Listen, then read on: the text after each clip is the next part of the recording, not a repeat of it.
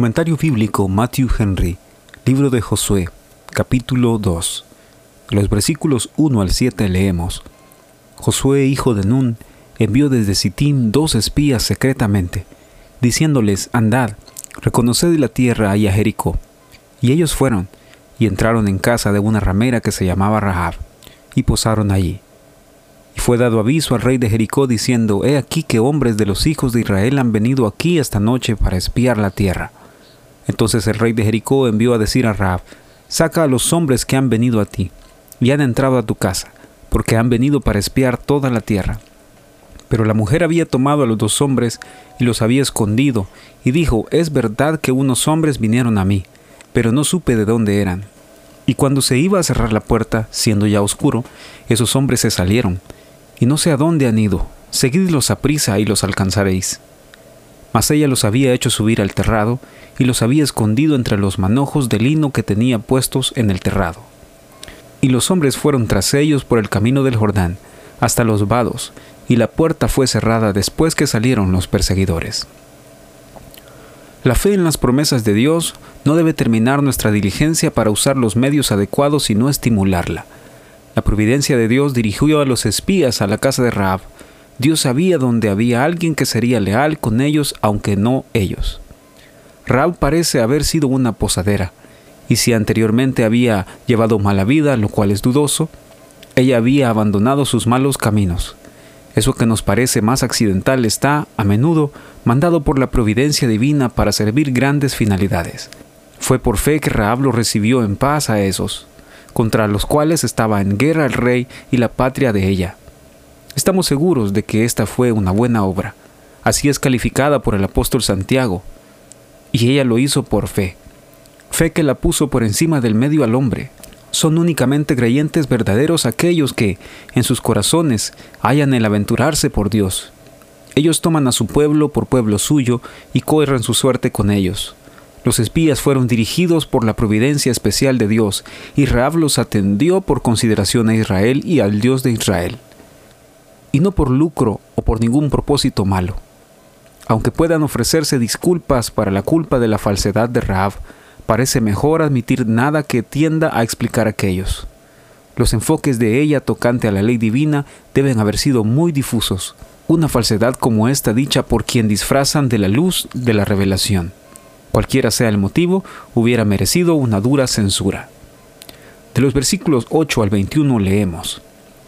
Antes que ellos se durmiesen, ella subió al terrado y les dijo, Sé que Jehová os ha dado esta tierra, porque el temor de vosotros ha caído sobre nosotros, y todos los moradores del país ya han desmayado por causa de vosotros, porque hemos oído que Jehová hizo secar las aguas del Mar Rojo delante de vosotros cuando salisteis de Egipto, y lo que habéis hecho a los dos reyes de los amorreos que están al otro lado del Jordán, a Seón y a Og, a los cuales habéis destruido.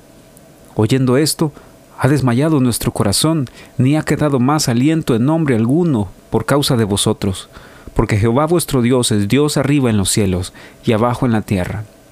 Os ruego pues ahora que me juréis por Jehová, que como he hecho misericordia con vosotros, así la haréis vosotros con la casa de mi Padre, de lo cual me daréis una señal segura, y que salvaréis la vida a mi Padre y a mi Madre, a mis hermanos y hermanas, y a todo lo que es suyo, y que libraréis nuestras vidas de la muerte.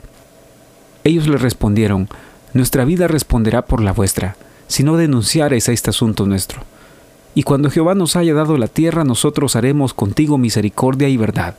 Entonces ella los hizo descansar con una cuerda por la ventana, porque su casa estaba en el muro de la ciudad, y ella vivía en el muro. Y les dijo, Marchaos al monte, para que los que fueron tras vosotros no os encuentren, y estad escondidos ahí tres días, hasta que los que os siguen hayan vuelto, y después os iréis por vuestro camino. Y ellos le dijeron, nosotros quedaremos libres de este juramento con que nos has juramentado. He aquí cuando nosotros entremos en la tierra, tú atarás este cordón de grana a la ventana por la cual nos descolgaste, y reunirás en tu casa a tu padre y a tu madre, a tus hermanos y a toda tu familia de tu padre. Cualquiera que saliere fuera de las puertas de tu casa, su sangre será sobre su cabeza y nosotros sin culpa, mas cualquiera que se estuviera en casa contigo, su sangre será sobre nuestra cabeza, si mano le tocare. Y si tú, denunciares este asunto, nosotros quedaremos libres de este tu juramento con que nos has juramentado. Ella respondió, sea así como habéis dicho. Luego los despidió y se fueron, y ella ató el cordón de grana a la ventana. Raab había oído de los milagros que el Señor obraba por Israel. Ella creía que sus promesas ciertamente se cumplirían y que sus amenazas se efectuarían, y que no había forma de huir sino someterse a él y unirse a su pueblo. La conducta de Raab demostró que ella tenía el principio real de la fe divina. Observe las promesas que los espías le hicieron a ella. La bondad de Dios se expresa a menudo por su bondad y verdad. Salmo 117, 2. En ambos casos debemos ser seguidores de Él. Aquellos que serán conscientes para cumplir las promesas son cautos para formularlas. Los espías estipulan condiciones necesarias, la cuerda escarlata, como la sangre sobre el umbral de la puerta de la Pascua.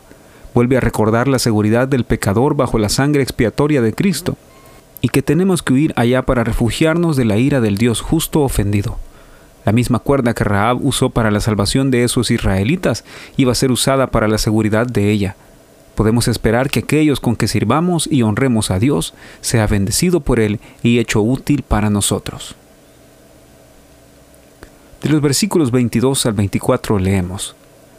Y caminando ellos, llegaron al monte y estuvieron allí tres días, hasta que volvieron los que les perseguían. Y los que los persiguieron buscaron por todo el camino, pero no los hallaron. Entonces volvieron los dos hombres, descendieron del monte y pasaron, y vinieron a Josué hijo de Nun, y le contaron todas las cosas que les habían acontecido. Y dijeron a Josué, Jehová ha entregado toda la tierra en nuestras manos, y también todos los moradores del país desmayan delante de nosotros. El informe que llevaron los espías fue alentador. Toda la gente del país desfallecía debido a Israel. No tenían sabiduría para rendirse ni valor para pelear aquellos terrores de conciencia y esa sensación de la ira divina que hacen desmayar al impío, pero no lo llevan al arrepentimiento. Son anticipos temibles de la destrucción que se aproxima. Pero la gracia abunda, no obstante, para el principal de los pecadores. Que ellos huyan a Cristo sin demora y todo saldrá bien.